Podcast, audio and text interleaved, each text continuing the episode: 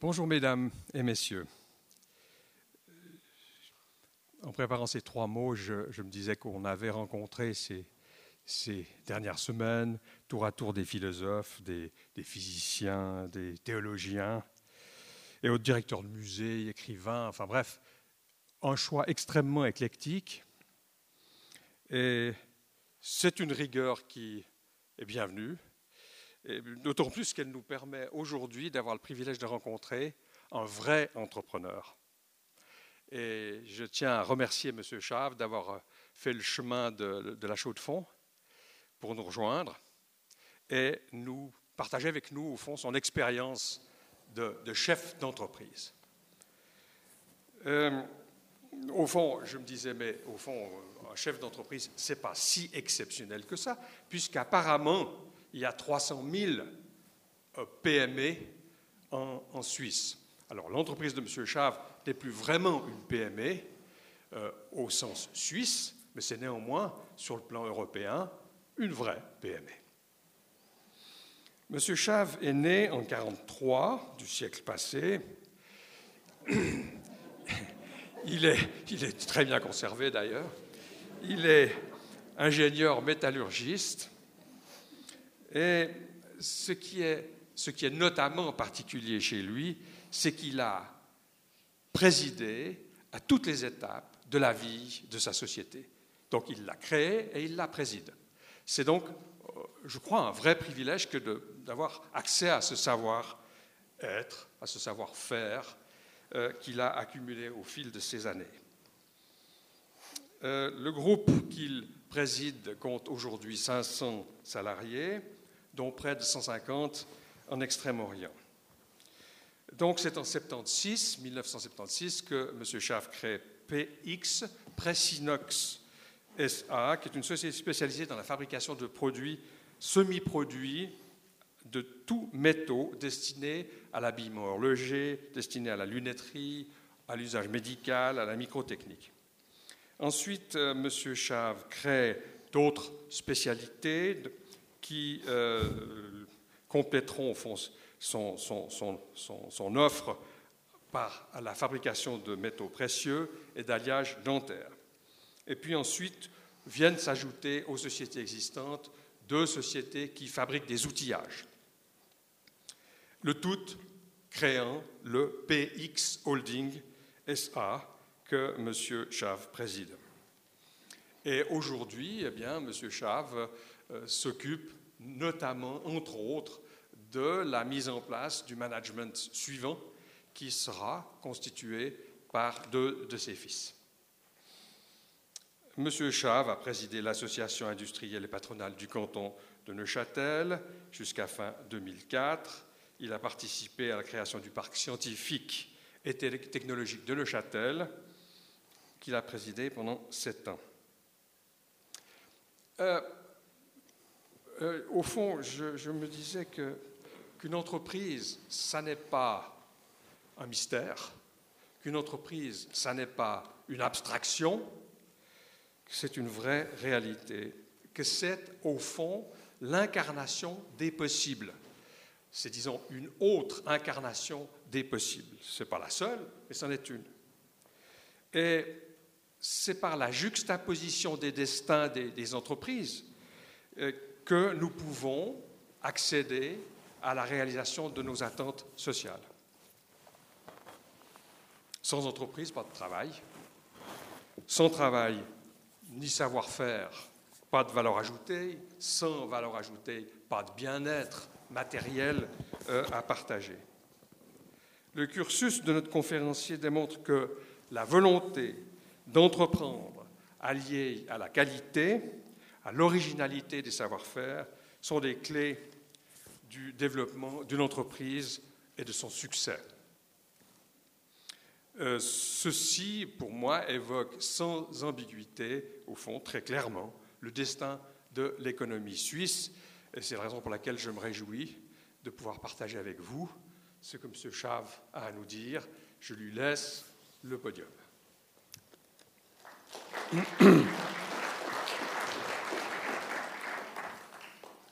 Mesdames, Messieurs, merci de m'accueillir dans ce cette très belle salle et vous dire aussi que c'est un plaisir que de revenir régulièrement à Lausanne, puisque ce que dans l'introduction vous avez oublié de dire, Monsieur Strom, c'est que je suis à la base un bourgeois de Lausanne et que j'entends bien de le préciser parce que j'en suis très fier.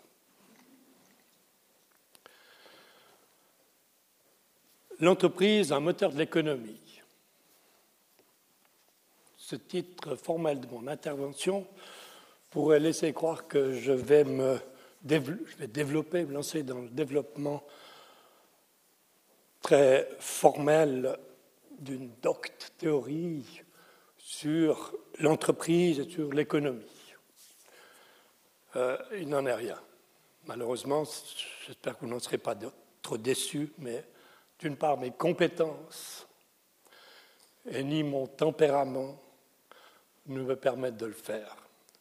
Et c'est pour ça que j'ai assorti tout de suite le titre principal d'un sous-titre qui est le secondaire, c'est essentiel. Et c'est une conviction et une expérience que j'ai vécue et qui précise bien entendu mon angle d'approche.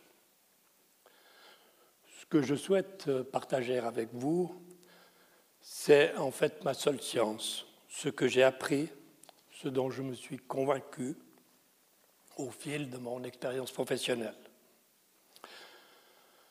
Merci d'accepter les limites de mes propos, mais aussi de la densité humaine de l'exercice.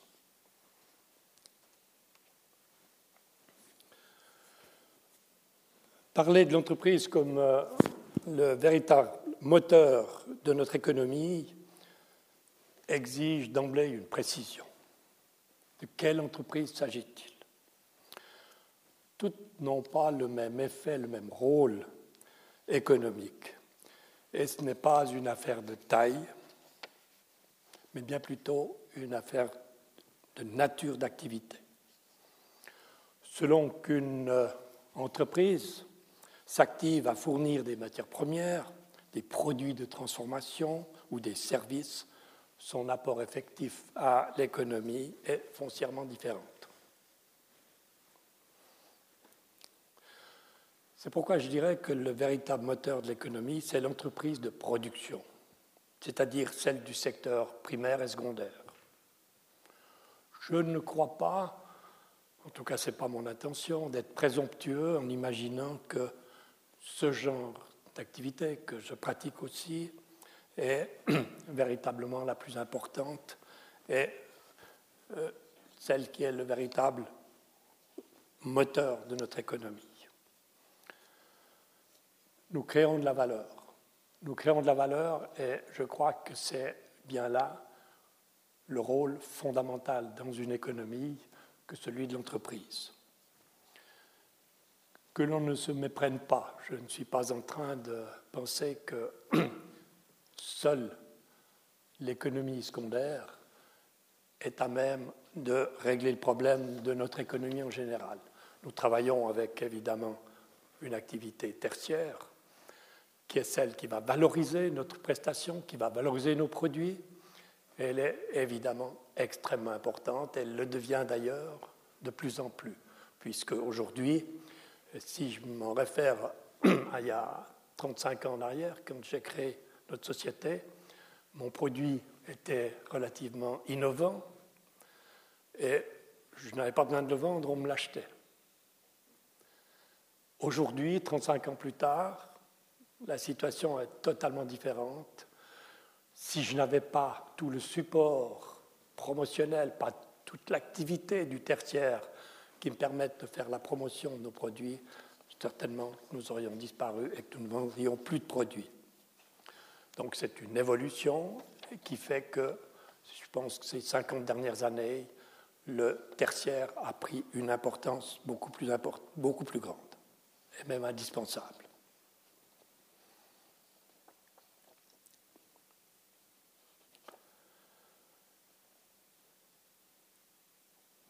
Il est vrai que si je dis aussi que l'industrie est particulièrement le secondaire est particulièrement important, nous vivons aujourd'hui un problème chez nos voisins, euh, la France, qui parle de désindustrialisation. Vous savez que l'économie globale française est dans une situation assez difficile, je crois qu'il faut bien le dire. Et un des vrais problèmes de cette société, c'est sa désindustrialisation. Qu'est-ce que ça veut dire en fait? C'est qu'il n'y a plus assez d'activités créatrices de valeur et il y a trop d'activités qui exploitent ces valeurs. Et quand vous faites euh, de l'exploitation de valeur, d'activité tertiaire, eh bien, il est vrai que vous ne créez pas de valeur et que cette activité sera intéressante et productive dans la mesure où elle aura quelque chose, elle aura de la, création de valeur à vendre. Donc c'est pour ça que je reste assez convaincu que le secondaire est une chose particulièrement importante.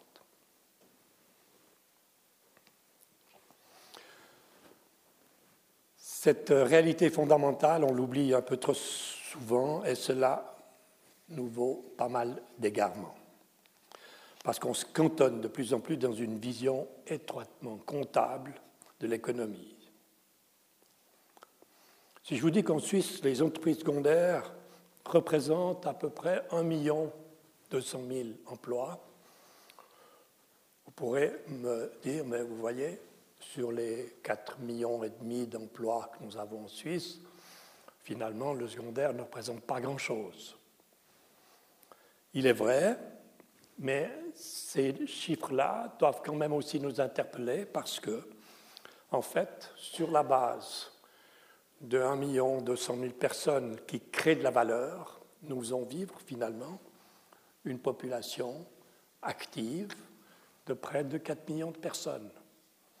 Donc il est extrêmement important que l'on se préoccupe aussi et surtout de cette population-là qui est la créatrice de valeur.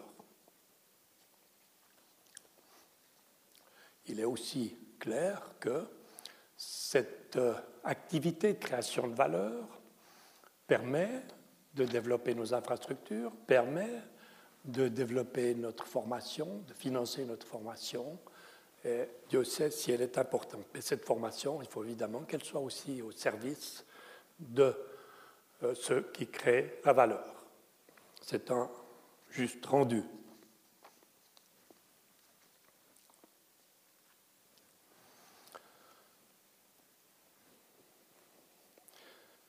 J'aimerais juste ouvrir une petite parenthèse sur qui me paraît particulièrement importante pour pour souligner ce qu'on doit considérer comme une anomalie aujourd'hui de notre système économique.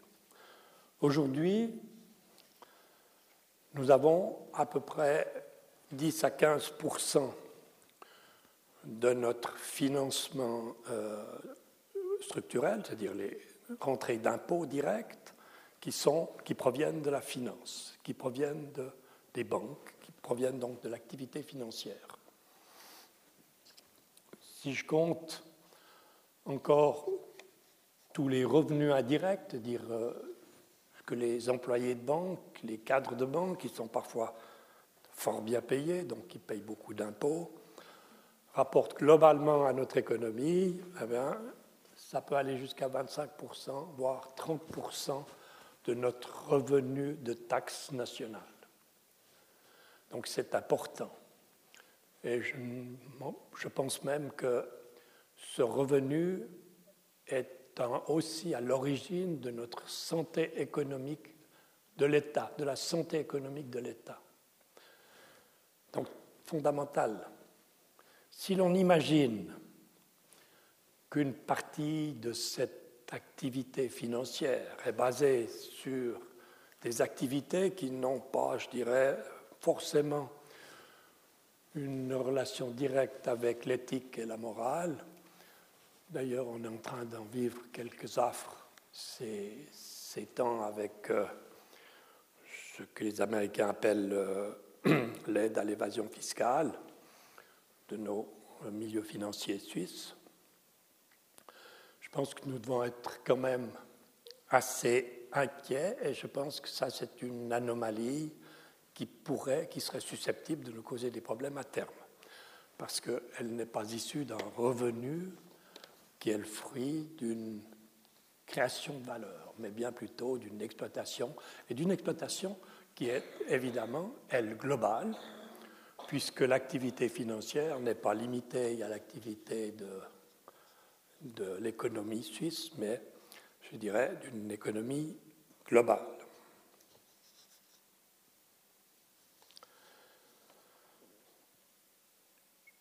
Je reviendrai sur ce sujet plus tard, mais j'aimerais quand même aussi préciser qu'une partie de ces revenus sont des revenus spéculatifs.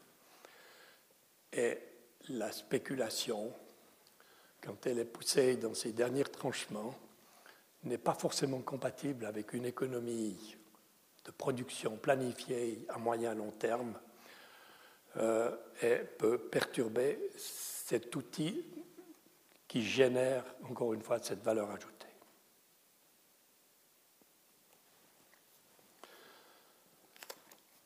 Cette parenthèse faite, je dirais que mon premier propos était donc de rappeler le rôle majeur, effectif, à défaut d'être perçu, des entreprises du secteur secondaire. Et donc, pour la petite histoire, plus de les trois quarts de ces sociétés sont des sociétés qui ont moins de 250 personnes et qui représentent bien le moteur de notre économie. J'en ajoute un deuxième L'entreprise industrielle est aussi un moteur de progrès, un apport substantiel à nos communautés, à notre épanouissement, à notre qualité de vie, même si ce progrès a parfois aussi, c'est vrai, des conséquences négatives sur notre environnement, notre santé, mais l'innovation et les développements constants euh, que génère l'activité industrielle et la recherche qui lui est liée apportent la plupart du temps et à moyen terme des solutions nécessaires à ces inconvénients, et ce qui permet une poursuite optimisée de ce progrès. Il est vrai que ce deuxième argument, ce deuxième propos est aussi valable pour, partiellement en tout cas, pour le tertiaire. Le tertiaire innove, le tertiaire euh, apporte des nouvelles formules de distribution, de promotion, de, moyens de, promouvoir. Mais là aussi, je pense que le tertiaire est guetté par son activité, euh, son activité de promotion par des excès qui peuvent perturber notre système économique. je pense surtout à la création des monopoles, euh, à des situations dominantes de cartels qui sont développées par des activités purement du tertiaire et qui sont à l'encontre, d'une part, de la compétitivité des produits et que de l'utilisateur final, puisque vous allez payer plus cher que sa valeur euh, effective du marché, puisque ce monopole permet aux bénéficiaires de ce, monopole de dégager des marges supplémentaires pas tout à fait normales. Et surtout, il est réducteur au niveau de la promotion du marché.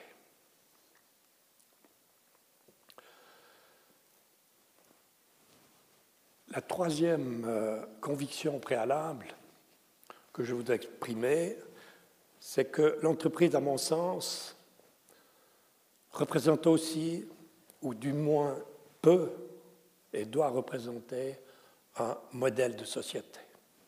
C'est particulièrement important parce que nous y passons près de la moitié de son temps libre, hors sommeil bien sûr, et que vivre dans de mauvaises conditions la moitié de son temps est évidemment une chose qui n'est pas particulièrement attractive.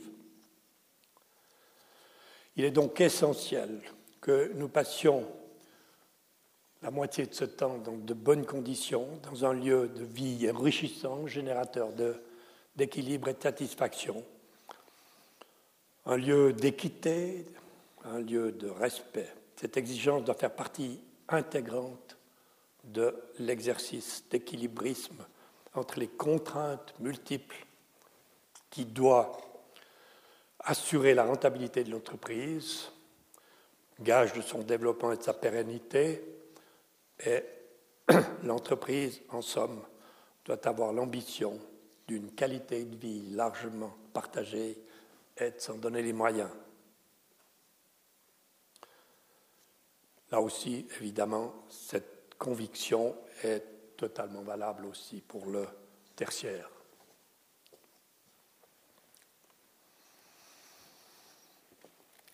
Est-ce là une telle société euh, une utopie Est-ce un, idéal qui est impraticable?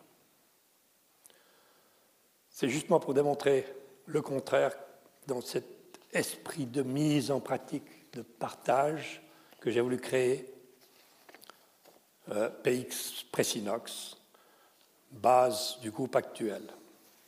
Non, évidemment, sans me heurter à de nombreux obstacles, difficultés, échecs aussi, mais avec quelques succès et réussites également. Et c'est pourquoi aussi j'aimerais aujourd'hui avec vous partager, parce que pour un entrepreneur, partager sa vie d'entrepreneur, c'est quelque chose qui est très enrichissant et euh, qui nous donne beaucoup de plaisir. J'aimerais partager avec vous cette trajectoire, la trajectoire de notre entreprise PX Group en espérant que cette histoire vécue dans l'esprit que j'ai évoqué vous donne peut-être un éclairage nouveau de ce qu'est la PME. Aussi loin que je m'en souvienne, j'ai toujours euh, rêvé d'être entrepreneur. Après ma formation d'ingénieur mécanicien, dix ans d'expérience dans diverses entreprises, surtout des grandes entreprises en Suisse allemande, où j'ai pu assumer aussi quelques responsabilités. Et m'étant également spécialisé dans le domaine de la métallurgie, j'ai enfin trouvé la bonne opportunité pour créer PX. Et c'était au tout début de 1976.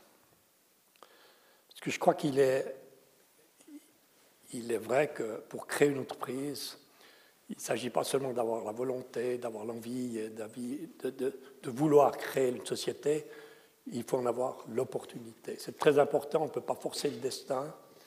Je crois que s'il n'y a pas une idée euh, formatrice, s'il n'y a pas une idée euh, de modèle, d'activité porteur, euh, je ne pense pas que cette possible de créer une société comme ça, tout simplement parce qu'on a envie de créer une société.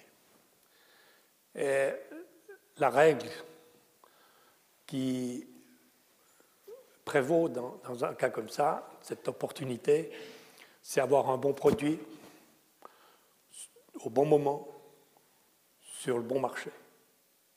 Ça, si vous voulez, c'est une règle, je crois, qui est encore valable aujourd'hui, qui sera valable demain, qui est très importante. Alors, quelle a été en fait cette opportunité euh, qui nous a permis de partir? Euh, en étant métallurgiste, je faisais du semi-produit et à l'époque, l'horlogerie était en crise. Souvenez-vous, dans les années 70, euh, le quartz venait directement du Japon, nous envahissait et d'un seul coup, l'industrie horlogère a perdu quelque chose comme 20 000 emplois. 20 000 emplois dans le Jura, c'est énorme. Et l'horlogerie suisse était en panne d'innovation, en panne de nouveauté. Elle recherchait vraiment euh, comment arriver à euh, sortir de ces difficultés. Alors elle a pensé qu'il fallait faire une montre qui était non plus seulement une montre qui indique l'heure avec précision, précision suisse bien sûr, mais il fallait qu'elle soit belle. Et la nouvelle génération, depuis les années 70, euh, la nouvelle tendance, c'était de faire des montres le plus attractives possible. Un petit peu sur le modèle de ce qui existait déjà dans le domaine du grand luxe, de la montre en or, bracelet or que l'on offrait euh, à madame dans la mesure où on avait assez de moyens, qui était une belle montre intégrée dans un bracelet, etc. On s'est dit on va faire une montre populaire mais intégrée dans le bracelet. Et on va la faire en inox, on ne va plus la faire en maillot comme on le faisait avant, plaqué nickel, parce que le plaquage nickel ou plaquage chrome était nocif pour la santé, il y avait le problème des risques d'allergie. Bref, il fallait changer les, les paramètres de base de l'horlogerie, de l'habillement horloger, surtout. Le mouvement, on maîtrisait bien. Et là, l'inox commençait à s'imposer. Depuis les années 50, l'inox est une matière bien maîtrisée. Par contre, à l'époque, très difficile à, prêter, très difficile à fraiser, à usiner, à percer, faire des petits trous dans l'inox, c'était une sinécure. C'est pour ça que l'idée, le, le, bon produit, c'était d'offrir des semi-produits, c'est-à-dire des barres. C'est malheureusement pas bien illustré sur le cliché que vous avez devant vous, mais euh, quand même, vous l'imaginez bien, on le verra d'ailleurs dans d'autres clichés. On voit des tubes, par exemple, ou, des profilés complexes, des barres avec déjà les trous dedans. Il n'y a plus qu'à couper en, rondelles, et puis vous avez des petits maillons pour faire un bracelet qu'on va parfaitement intégrer dans des boîtes telles qu'elles sont présentées sur le cliché. Et là, on facilitait l'opération du fabricant de boîtes bracelets, et c'est sur cette idée-là que euh, je me suis lancé. Et au début de 1976, j'ai arrêté de travailler pour euh, des employeurs et je me suis vraiment mis à réfléchir à ma nouvelle entreprise. J'avais, pendant ces dix ans de fonctions dans différentes entreprises, pu faire des expériences très intéressantes, comment on organisait une entreprise, comment on la gérait. Puis j'ai aussi eu quelques déboires, quelques, comment vous dire, oui, j'étais un peu gêné par certaines injustices, certaines inéquités dans le monde du travail, où chacun joue coudes pour euh, peut-être euh, acquérir une certaine position, où ce n'est pas toujours l'intérêt de l'entreprise qui apparemment passe en premier, mais de petits royaumes qui se créent dans les entreprises. Bref, tout ça m'avait quand même laissé un petit peu songeur, et j'étais, il faut le dire, à l'époque relativement jeune, épris de justice et d'équité, de famille euh, protestante, calviniste, très carré, Bref, certains aspects me gênaient. Alors je me suis dit, ben moi j'aimerais faire mieux, ambitieux. On verra plus tard, je ne suis certainement pas arrivé à, remplir cette ambition, mais l'intention en tout cas y était. Et je me suis fixé quelques paramètres de quelques règles de fonctionnement. D'abord, trois types de règles règles de pérennité, il faut qu'elle dure, l'entreprise, règles de stabilité communautaire et règles de rayonnement. Juste pour la petite histoire, tous ces clichés sont tirés de nos différents ateliers de production. C'est pour ça que peut-être euh, c'est juste des images. Règles de pérennité. D'abord, une première règle, c'est une règle économique majeure, essentielle, fondamentale pour assurer la pérennité d'une entreprise, elle doit être rentable. On ne peut pas faire du bénévolat, donc euh, il faut s'y résoudre.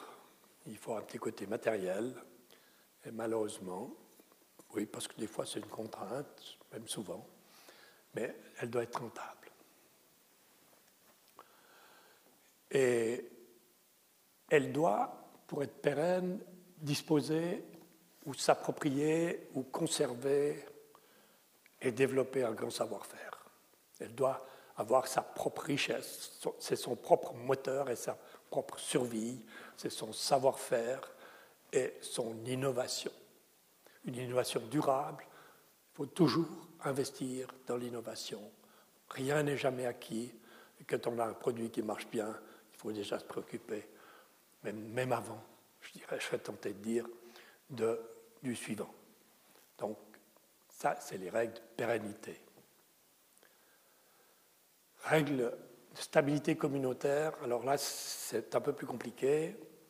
C'est de développer précisément cette communauté à laquelle je fais allusion tout à l'heure, où tout le monde peut s'y trouver bien, où on y pratique l'équité, le partage, j'aime bien dire aussi le zéro mépris, c'est-à-dire le respect de tout, tout un chacun, et rechercher la solidité financière, c'est-à-dire pas seulement sur le plan de la finance proprement dite, mais de la valorisation de son savoir et de ses collaborateurs qui constituent le savoir, avant de rechercher le profit personnel et investir en permanence sur ses, ah, sur ses collaborateurs dans leur formation, dans leur éducation professionnelle.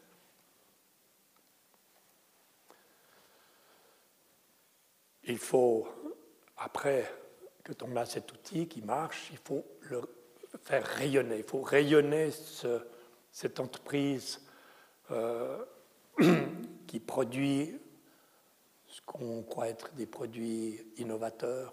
Et, euh, en vrai partenariat, on doit le faire en vrai partenariat avec nos clients. On doit lier une relation affective avec nos clients euh, qui est évidemment basée sur d'abord un produit et une prestation. Et ça, il faut le soigner.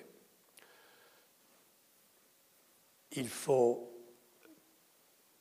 non pas pratiquer, mais participer il y a une petite erreur dans mon cliché, participer aux activités des infrastructures communautaires de la région, l'art, la musique, peut-être le football si vous avez un client tout produit. Bref, il faut rayonner votre présence et participer à ces infrastructures qui sont une partie du bien-être et du savoir-être de vos collaborateurs en dehors de leur travail parce que la vie ne s'arrête pas quand ils, ils euh, terminent leur, euh, leur job le fin de journée. Et il faut avoir une très grande disponibilité pour pouvoir pratiquer cette qualité de vie et de partage. Voilà un petit peu les, les règles communautaires tout ça, évidemment, en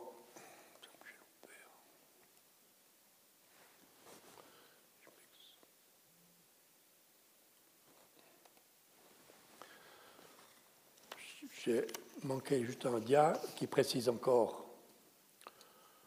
que dans la mesure du possible, évidemment, il faut essayer de développer des, des activités qui vous conviennent bien dans votre éthique personnelle pour que vous soyez à l'aise dans votre activité. Donc, partant de cette base-là, j'ai créé en 76, comme je l'ai dit, PX Group, PX Pressinox. À l'époque, je n'avais pas une ambition déjà dans le groupe. Et en 1900, au mois de janvier, j'ai dessiné mes machines, mes premières machines de production puisque je faisais un produit nouveau qui n'existait pas sur le marché, donc euh, je n'avais pas les équipements qu'il me fallait. Donc je les ai dessinés. C'est là que ma formation d'ingénieur mécanicien à la base a été très utile. J'ai sous-traité la fabrication des composants de ces machines et le 1er août, je louais des locaux à la Chaux-de-Fonds. Alors pourquoi la Chaux-de-Fonds, me dirait, Lausannois euh, ben, Je me suis rapproché de mes clients mes clients étaient à Genève pour une partie et à la Chaux-de-Fonds pour une autre. Alors, je suis allé à Genève parce qu'on est toujours dans le bassin lémanique et puis c'était normal, normal que j'aille à, Genève et je n'ai pas trouvé de locaux. J'ai cherché, j'ai cherché, je n'ai pas trouvé de locaux. Je suis allé à chaud de fond, à vrai dire un peu la mort dans l'âme. Mais, mais je ne regrette absolument rien parce que l'environnement de chaud de fond, la population, euh, m'a très bien convenu. Finalement, il y a une chaleur humaine dans ces montagnes de Châteloise qui sont très sympathiques. Donc je ne regrette pas d'avoir choisi la chaux de fond, euh, mais j'y suis un peu par hasard. Je connaissais d'ailleurs pas du tout la chaux de fond avant d'y aller. Et sinon, par mes clients que je visitais. Euh, et puis, le 1er septembre, j'arrivais plus à assembler certaines grosses machines, j'ai besoin d'aide, et j'ai engagé mon premier collaborateur, 1er septembre 1976, qui est toujours chez nous. Et depuis ce jour, ce n'est plus mon entreprise, mais c'est notre entreprise.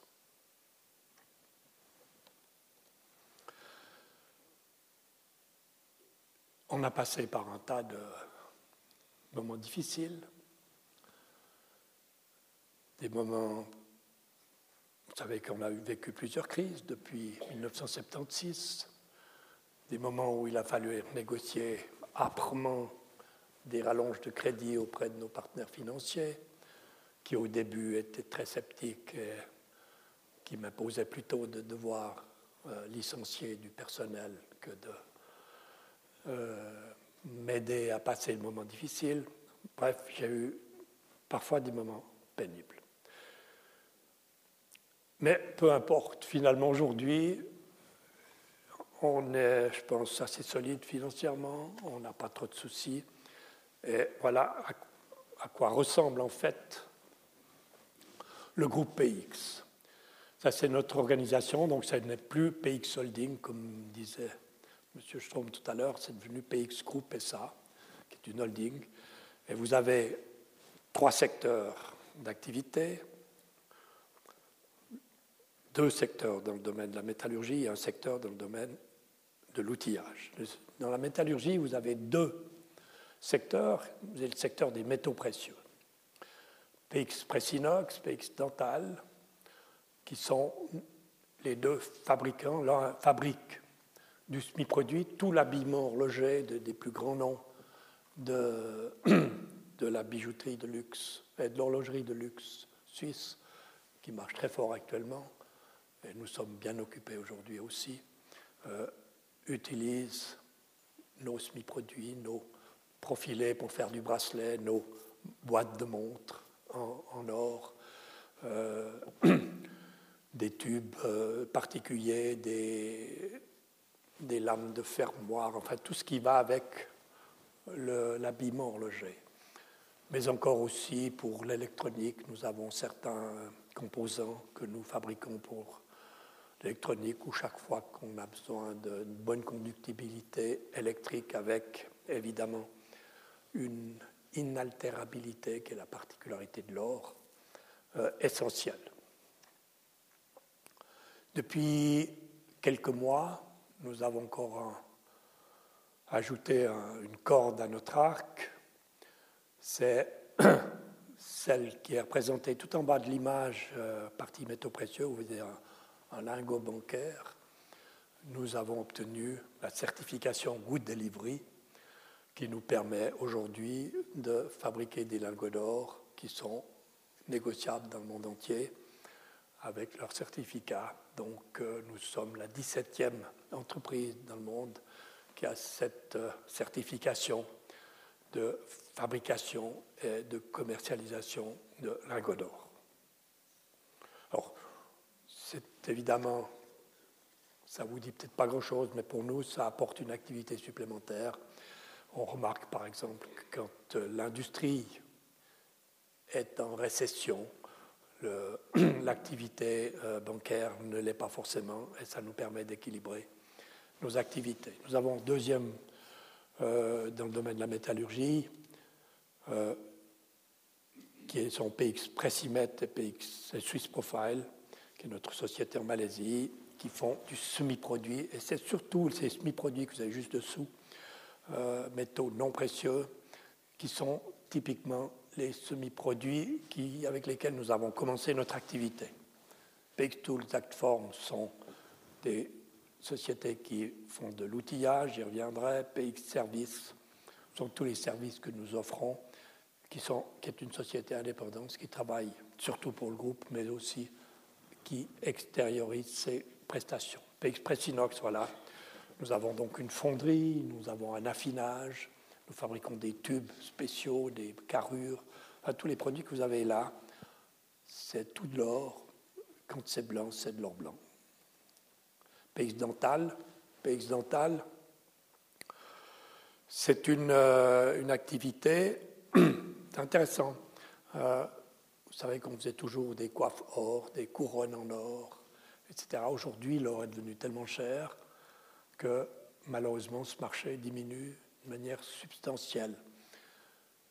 Néanmoins, l'or reste très attractif pour ceux qui malheureusement, que, pour ceux qui peuvent malheureusement se l'offrir, c'est que c'est vraiment une matière inaltérable et une construction dentaire euh, en or reste incontestablement bien meilleure que si elle est en, acier ou cobalt, comme ça se fait d'une manière meilleure marché, mais avec des risques de corrosion et de relargage de métaux lourds, de métaux, pardon, pas des métaux lourds, mais des métaux, nickel, cobalt notamment, euh, qui peuvent venir à la santé et puis vous créer des, allergies graves.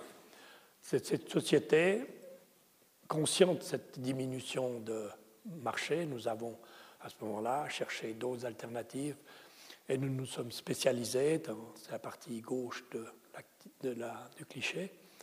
Nous nous sommes spécialisés dans les céramiques dentaires. Et aujourd'hui, euh, pour remplacer, en tout cas demain, les montages qui étaient faits originalement avec de l'or le seront avec des céramiques dentaires qui sont très résistantes et qui, une fois qu'elles sont émaillées, peuvent vous offrir des dents qui sont euh, parfaitement garanties au niveau de la résistance à l'usure, la résistance à la corrosion, c'est-à-dire il n'y a pas d'enlargage de métaux, et c'est sur le plan santé tout à fait euh, intéressant. Voilà, ici on tombe dans le domaine des non précieux, donc c'est les semi-produits dont je vous parlais. Vous avez un profilé pour faire des, des serruriales.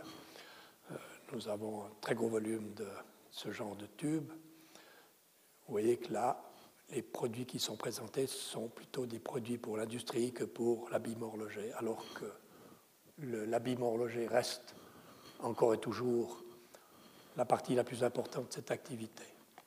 Voilà notre usine en Malaisie, où nous faisons également du semi-produit un peu plus simple pour les produits plus industriels, pour rester compétitifs. Et nous avons, ça nous a permis de suivre certains clients qui fabriquaient leurs produits en Suisse qui ont déménagé, en fait, délocalisé en, Asie. Ça nous a permis de les suivre et de rester euh, en contact avec eux, et fournisseurs surtout.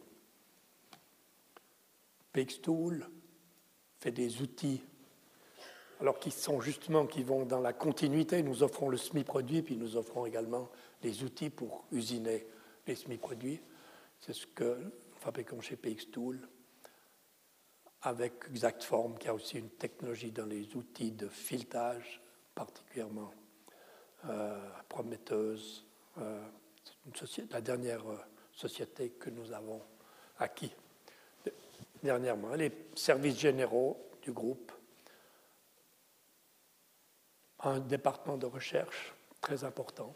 Comme je vous l'ai dit tout à l'heure, nous devons continuellement faire de la recherche. Nous avons sept ou huit scientifiques qui viennent en général de l'EPFL, mais aussi de, l'étranger. On a un Américain qui vient de Californie, où il y a un très Caltech, qui est un très grand institut de métallurgie. Et là, nous allons sortir un matériau plus dur que tous les matériaux connus, un alliage amorphe. Ce sera euh, certainement pour euh, cet automne. Vous le verrez certainement aussi dans la presse. Nous avons évidemment ce en fait par quoi on a commencé. Au début, je vous disais, je me suis arrêté et j'ai commencé par dessiner mes machines. on a un service d'engineering qui, qui, dessine toutes les générations de machines que nous utilisons pour fabriquer nos produits, donc euh, qui nous met aussi à l'abri de la concurrence. Service évidemment qualité, environnement, sécurité, qui veille à ce qu'on travaille dans de bonnes conditions, avec tous les égards possibles vis-à-vis de l'environnement et dans les meilleures conditions de sécurité. Le laminage et le tréfilage des produits métallurgiques est un métier dangereux.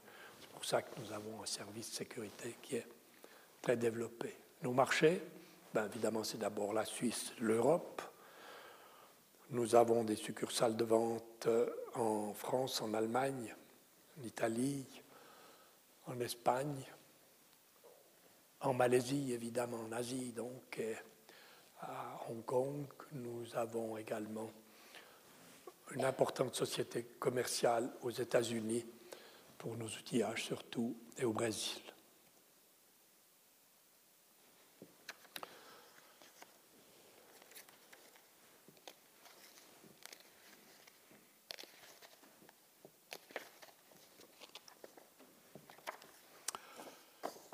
Alors là, j'en arrive en fait à la dernière partie de mon, exposé. Vouloir et pouvoir. Alors, est-ce que je suis arrivé à avoir une société où on pratique l'équité, le zéro mépris, le respect des autres, où il fait bon vivre, où nous jouons un rôle socio-économique intéressant et positif c'est évident que je ne vais pas vous dire que j'ai réussi. Certains points, certainement, on a réussi. On a réussi à faire des choses intéressantes. Mais nous remettons encore, tous les jours, encore et toujours, l'ouvrage sur le métier, parce que c'est une ambition difficile. Mais je pense que du moment que nous avons la volonté de le faire, l'intime conviction que c'est utile et nécessaire, je crois que nous pouvons apporter quelque chose de, de positif. C'est aussi pourquoi j'aimerais, en guise de quelque part de conclusion, j'aimerais euh, encore partager avec vous quelques réflexions relatives à la situation financière actuelle.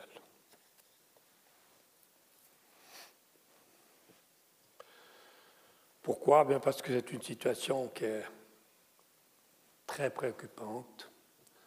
Nous sommes sur le fil du rasoir, un peu comme à l'image de ce, cet équilibriste,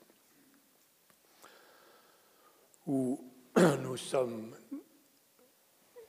par, grâce et par la finance, souvent confrontés à des difficultés inédites, imprévues, dont la soudaineté met les producteurs dans, la difficulté dans les mois.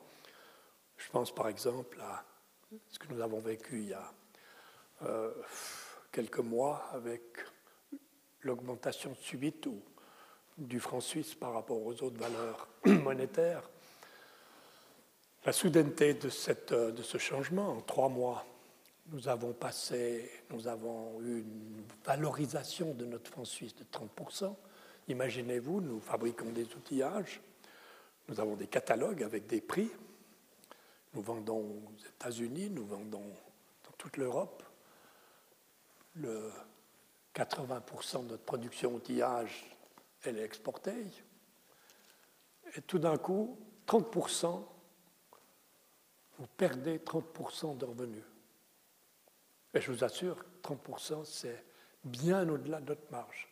Il ne s'agit pas seulement d'oublier sa marge momentanément, il s'agit de dire comment est-ce qu'on va faire pour assumer ça. Alors, l'avantage d'un groupe, ben, c'est qu'il y a un peu de base communicant, c'est vrai que l'un qui gagne, l'autre qui perd. Si le résultat des courses, au final, est positif, euh, je dirais, la pérennité est sauve, mais pas longtemps. Pensez bien qu'il n'est pas possible d'imaginer longtemps de perdre 30%, si j'admets que dans l'outillage, par exemple, et c'est général pour toute l'activité dans la métallurgie hors précieux, la marge conventionnelle est de 5 à 6% Quand nous faisons une marge nette, au final, quand on boucle notre exercice en fin d'année avec 5 à 7 de marge, nous sommes tout à fait dans nos objectifs. Je ne peux pas supporter 30 de diminution. Qui nous préoccupe aussi. Alors, il y a des solutions. Bon, qu'est-ce qu'on a fait? On a radicalement changé notre façon de faire. On a tout de suite acheté toutes nos matières premières à l'étranger en direct. On n'a pas passé par les importateurs qui, soit dit en passant, se sont comportés d'une manière totalement irresponsable. Nous n'avons pas eu de baisse de prix. Or, le 80% de ce que vous consommez, vous et moi, provient de l'étranger. Est-ce que vous avez eu 30% de diminution dans vos prix de consommateurs? C'est un vrai scandale. Et la Comco et tout ça. À se demander s'il n'y a pas arrangement. C'est inacceptable. Je le dis comme je pense. Donc nous avons acheté un maximum de prestations, de fournitures à l'étranger, ce qui nous a permis de diminuer un peu nos prix de revient et de compenser un peu nos pertes. Aujourd'hui, nous avons diminué les marchés parce qu'il y a des produits qu'on n'arrivait plus à vendre. Et aujourd'hui, bien sûr, que l'on faisait déjà par le passé, mais pas d'une manière aussi systématique, toutes les commandes qui sont basées sur une calculation actuelle elles sont couvertes instantanément. De façon, nous n'ayons aucun risque de change.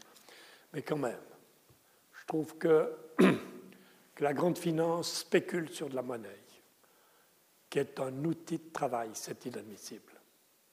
Et je trouve que ce qui est encore plus aberrant, c'est que des fonds souverains, par exemple, des fonds souverains, celui de Singapour, par exemple, à spéculer à la baisse ou à la hausse de certaines monnaies des sommes absolument phénoménales.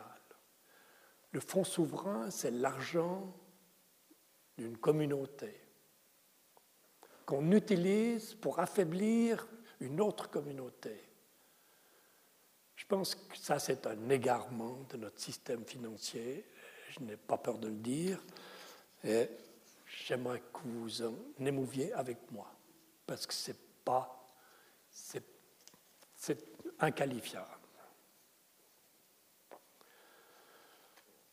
Mais il euh, faut faire avec, hein. on ne va pas s'arrêter de produire et tout le monde renvoyer à la maison pour ça. Euh, et il faut continuer d'innover, il faut continuer d'être meilleur, il faut aller chercher des nouveaux produits, des produits que les autres ne peuvent pas faire. Mais rappelez-vous quand même qu'on ne peut pas faire que des produits dont on a l'exclusivité. Ce n'est pas possible parce que d'abord c'est éphémère. L'exclusivité, on l'a pendant peut-être une année, pendant deux ans. Les brevets, est-ce que c'est une véritable couverture? Est-ce que les brevets, la valeur des brevets sont-elles respectées en Asie notamment? Donc, euh, si vous voulez, nous sommes condamnés en l'état, avec la cherté du franc, à devoir innover en permanence.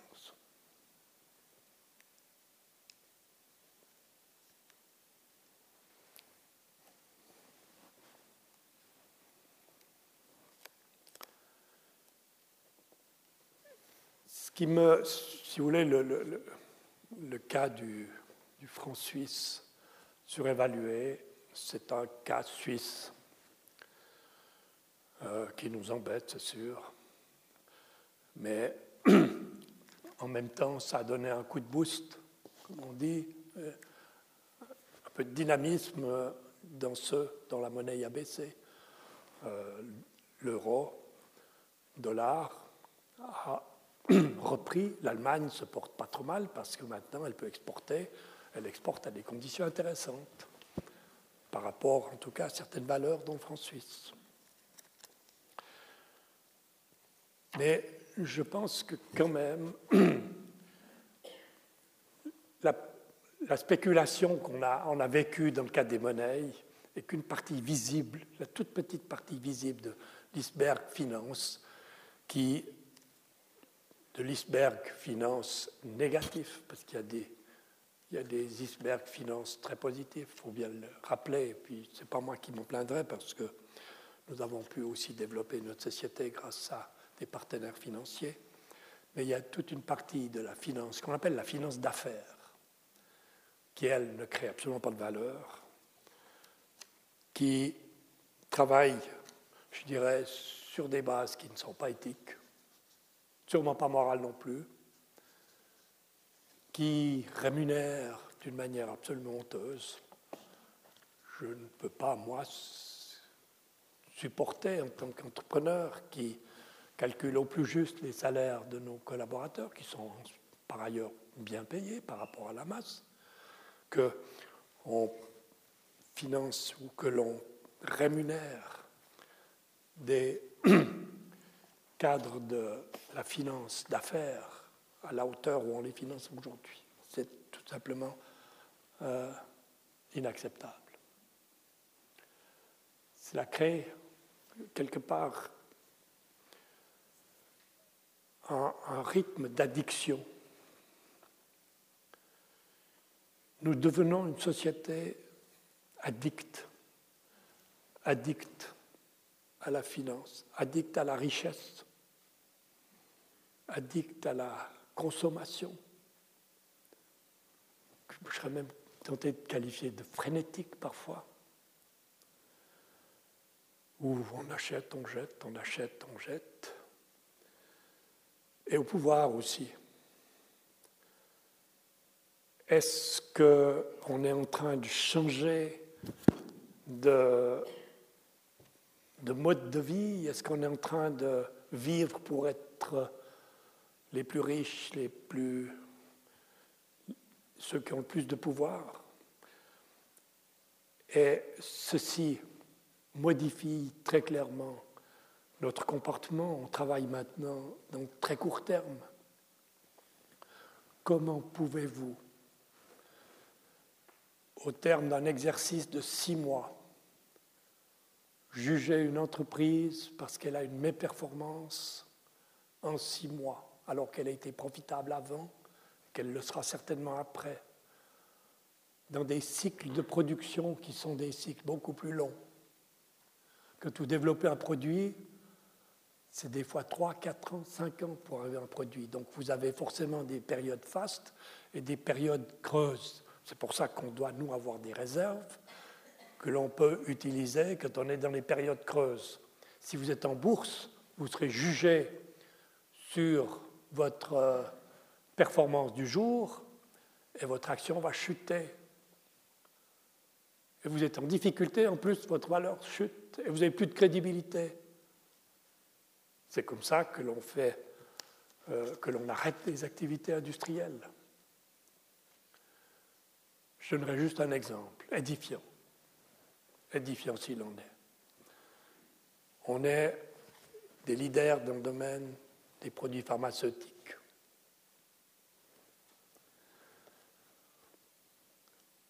On a euh, un groupe, par exemple, qui marche très très bien, qui rémunère ses actionnaires de manière tout à fait satisfaisante, qui paye son patron d'une manière aussi indécente que le succès de son entreprise, qui, pour maintenir ses performances économiques chiffrées, ses dividendes haut de gamme, en dans ces cinq dernières années, a supprimé, grosso modo, 3000 emplois dans la recherche.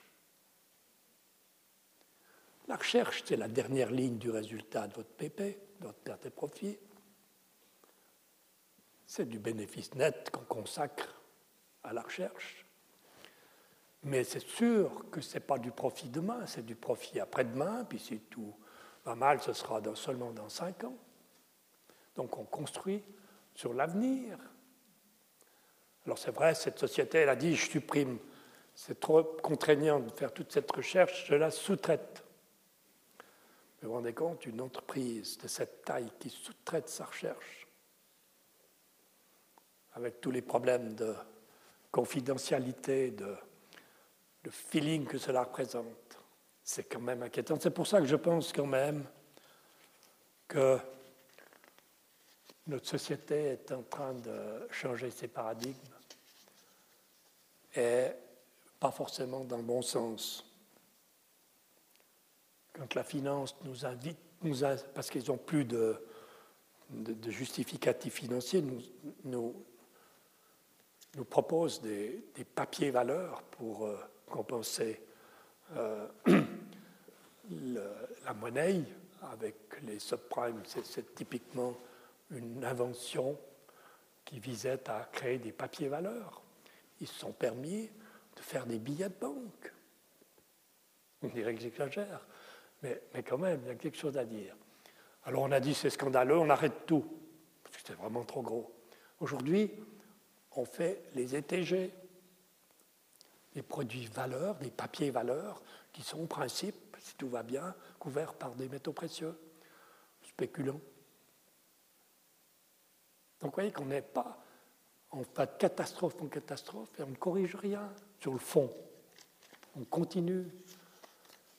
Alors, en tant que besogneux ou laborieux fabricant de produits où on crée de la valeur, je ne peux qu'être très inquiet de cette situation et de trouver qu'on est complètement déconnecté entre l'économie financière et l'économie réelle. Ceci m'amène à dire aussi que, évidemment, les échéances sont toujours plus, plus brèves. Je, actuellement, on est, si vous voulez, dans le domaine du luxe, par exemple. On est dans les périodes de bouclement, parce que certaines grandes sociétés du luxe comme elles font le principal de leurs affaires à Noël, elles n'arrêtent pas leur exercice à Noël, elles arrêtent leur exercice au mois de mars. Ben, je peux vous dire, en tant que fournisseur de ces entreprises du luxe, matières premières, les deux derniers mois avant le bouclement, j'ai plus rien à faire. Parce qu'on vide les stocks, etc., pour faire du chiffre et pour faire le meilleur résultat possible, parce qu'il y aura l'échéance de la bourse.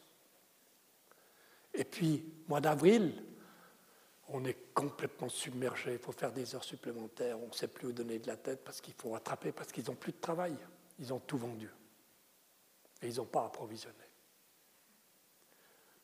Donc c'est quand même assez curieux et le facteur temps est pour moi aujourd'hui un des gros problèmes de ce dérapage c'est le manque de vision à moyen et long terme et tout ramener à l'échéance de demain.